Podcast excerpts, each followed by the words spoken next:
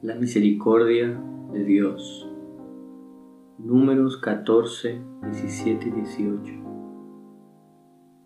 Pero ahora yo te ruego que sea engrandecido el poder del Señor, tal como tú lo has declarado, diciendo, el Señor es lento para la ira y abundante en misericordia, y perdona la iniquidad y la transgresión mas de ninguna manera tendrá por inocente al culpable.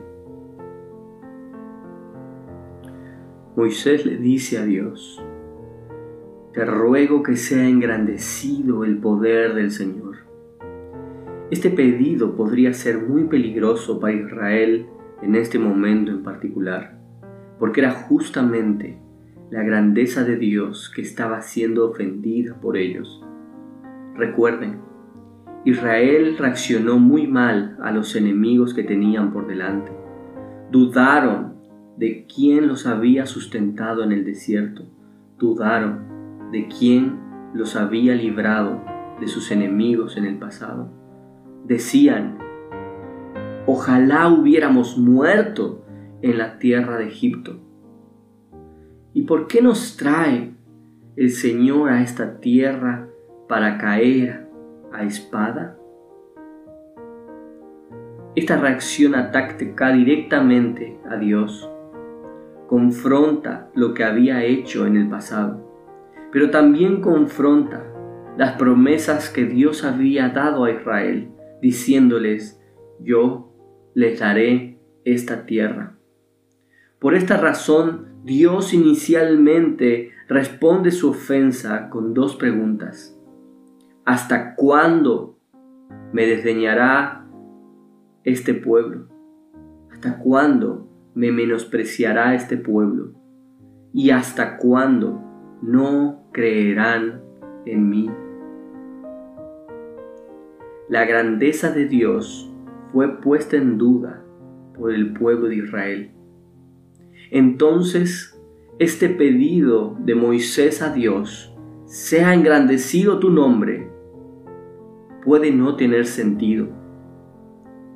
Porque cualquier hombre en esta situación, cuando es ofendido, reaccionaría con facilidad hacia la ira y querría demostrar su poder por medio de la fuerza de la venganza. ¿Acaso Dios no podría haber actuado así? ¿Acaso los israelitas no habían menospreciado el poder de Dios en el pasado y en el futuro? No hubiese sido lo apropiado para Dios engrandecer su poder, aquel que fue desdeñado, levantando sus manos airadas y destruir a este pueblo rebelde e incrédulo, no sería lo justo. ¿Cuántas veces toleraría Dios a este pueblo? Por tanto, su ira hubiese sido una respuesta adecuada a la situación. Sin embargo, Moisés solicita, sea engrandecido tu poder, pero porque conocía a Dios. Y por eso los versículos continúan y dicen, el Señor, lento para la ira y abundante en misericordia. La forma de engrandecer su poder era a través de la misericordia. ¿Por qué Moisés asoció la misericordia de Dios con su poder? Muchas veces estas dos palabras suenan contradictorias.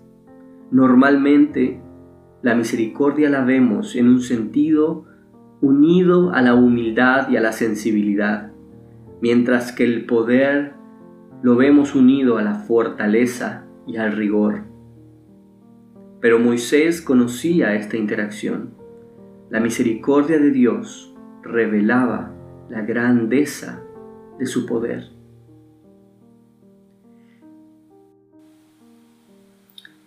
La misericordia de Dios no es algo que Dios hace, sino es algo que Dios es. En su esencia, Dios es misericordia. Es parte de su naturaleza. y por tanto, al mostrar misericordia, revela quién es en realidad y engrandece su nombre. En Éxodo 33, Moisés le hizo un pedido a Dios. Te ruego que me muestres tu gloria. Le estaba diciendo a Dios, muéstrame quién eres. Muéstrame aquello que te hace valioso por encima de todo. Dios le contestó y le mostró su gloria. En realidad dice que le mostró un pequeño destello de ella podríamos decir que Moisés solo vio una chispa del sol radiante y no todo el brillo. Pero cuando vio la gloria de Dios, Dios le dijo, este es mi nombre, es decir, este es quien soy yo, Señor, Señor, Dios compasivo y clemente, lento para la ira y abundante en misericordia y fidelidad. Moisés pidió que Dios engrandezca su poder a través de su misericordia, no por las señales que había visto en el pasado, pero porque Dios se había revelado a él en el pasado y conocía quién era Dios. Dios es misericordia. La misericordia de Dios es paciente, porque dice que Dios es tardo para la ira.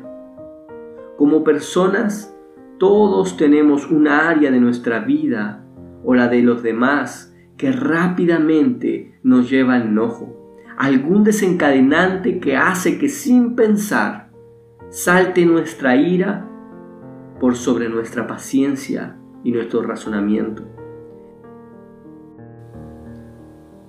Alguien dijo o hizo algo y rápidamente nos encendemos en enojo.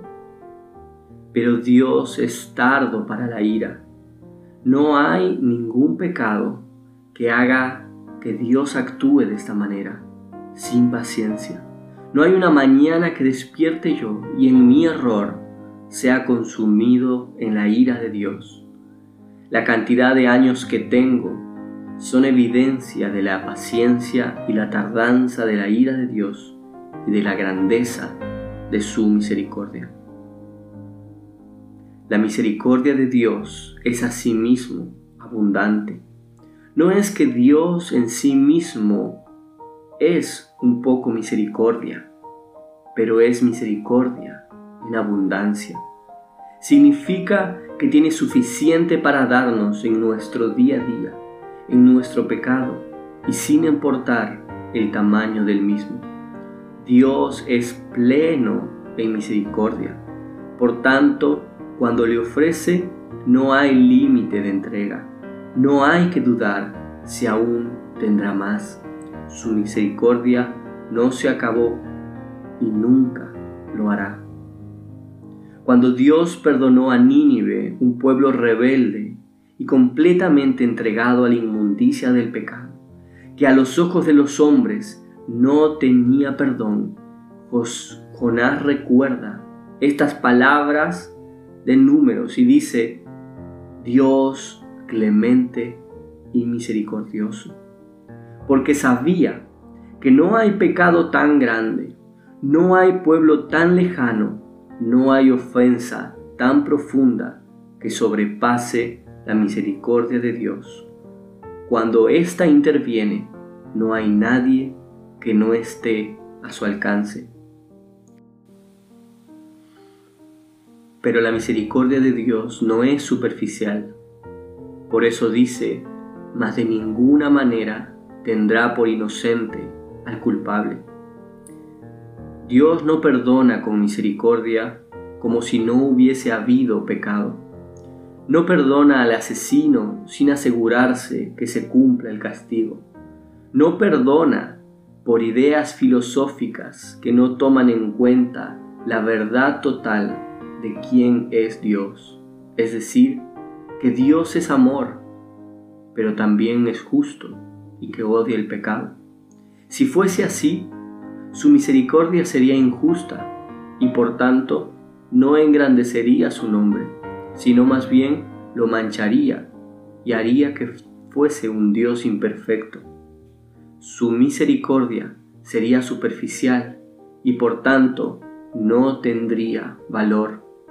Si no hubiese consecuencias de la cual librarnos, no habría perdón que importase, y la misericordia sería un sinsabor e incluso inapropiado. Pero su misericordia es perfecta, porque no menosprecia el castigo y no deja pasar el pecado. ¿Cómo ser perfectamente justo y perfectamente misericordioso? Hay un solo lugar donde la misericordia y la verdad se encuentran, la justicia y la paz se besaron, y es en la cruz de Cristo. A diferencia de Moisés, nosotros tenemos una imagen de la gloria de Dios aún más clara, porque la grandeza de su poder revelada en su misericordia ha sido vista y unificada en la cruz de Cristo. Nuevamente, una ilógica realidad se asoma en la Biblia.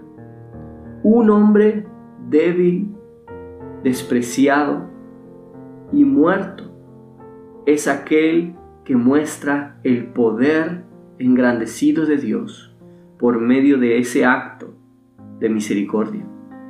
Porque Dios, que es rico en misericordia, por su gran amor con que nos amó, aun estando nosotros muertos en pecado, nos dio vida juntamente con Cristo y juntamente con Él nos resucitó y asimismo nos hizo sentar en los lugares celestiales en Cristo Jesús.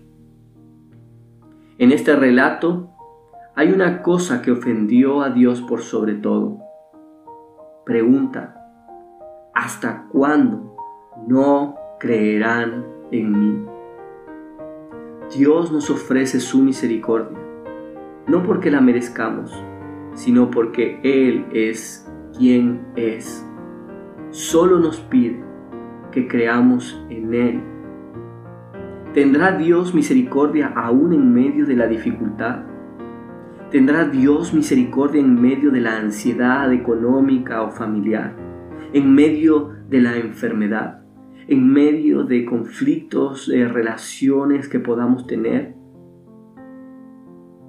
Tenemos la imagen de misericordia más grande de la historia y esa es la cruz. ¿Has visto y creído en esa cruz?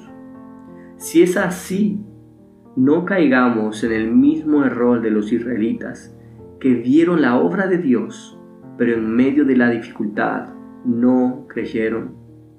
Seamos como Moisés, que vio la dificultad, pero por encima recordó quién es Dios. Dios es misericordia.